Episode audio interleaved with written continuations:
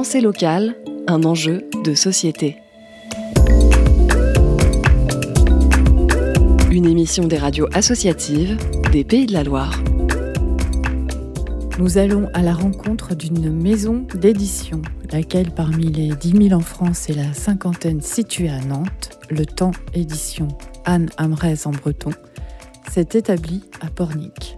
Hélène Dupuis et Thierry Jamet, qui président tous deux à la destinée de cette maison, nous reçoivent sur leur terrasse. Découvrir et faire découvrir pourrait être leur devise. En, 1990, j'ai commencé à travailler pour une maison d'édition. Euh, j'ai rencontré Hélène d'ailleurs à Paris, qui s'appelle les éditions Ellipse. On s'occupait entre autres, des, par exemple, des cours de l'école polytechnique.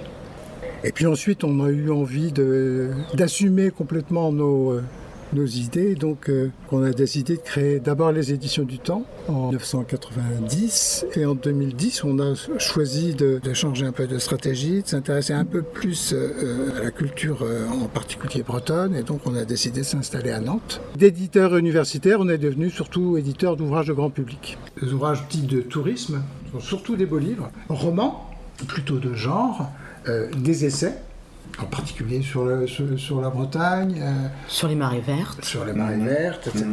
Mmh. Sur la Loire-Atlantique. Des ouvrages de langue. Alors, c'est des titres évocateurs. C'est Help, mon enfant parle breton. Certains disent que les langues peuvent disparaître, c'est la vie, c'est voilà, c'est comme ça, c'est une sorte de fatalité. Bah non, non, c'est très important.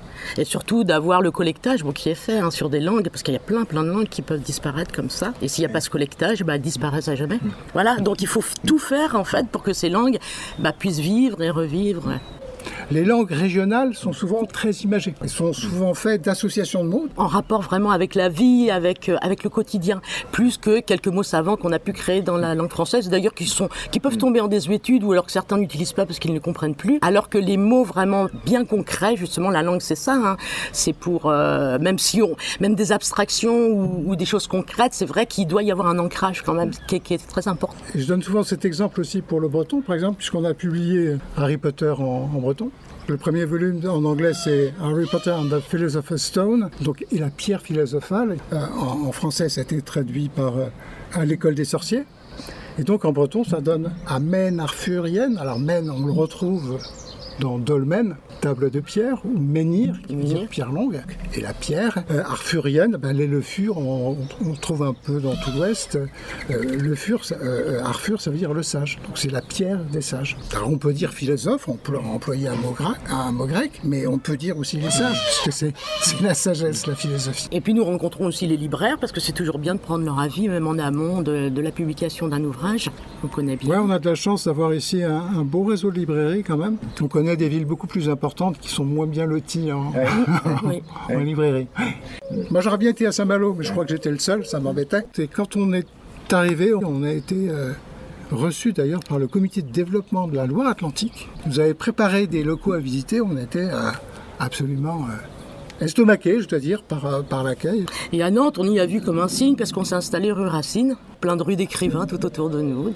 Et puis Nantes, c'est une vraie ville, c'est une ville qui est cosmopolite. Étant à Nantes, on a commencé à s'intéresser à, l'ensemble du ce que j'appelle moi le pays nantais, mais qui est en fait la Loire-Atlantique. Et puis, euh, on a passé un week-end à Pornic et on est tombé euh, littéralement amoureux de Pornic. Voilà. Pensée locale commencerait donc par parler local. C'est un peu comme quand on va dans un pays étranger. Par principe, moi j'estime qu'il faut parler au minimum la langue. Donc ici, la même chose, on s'est dit, ben, qu'est-ce qu'on connaît du Pays de Ré ben, Quand on est arrivé, rien du tout. Et c'est vrai qu'on a appris petit à petit, ben, comme ça, l'histoire. L'histoire du Pays de Ré, un petit peu au-delà d'ailleurs. Et il se trouve que Thierry Magot, qui a traduit euh, le premier Tintin en galop, en galop ça donne les dorures à la Castafiore, voilà, c'est très imagé comme langue.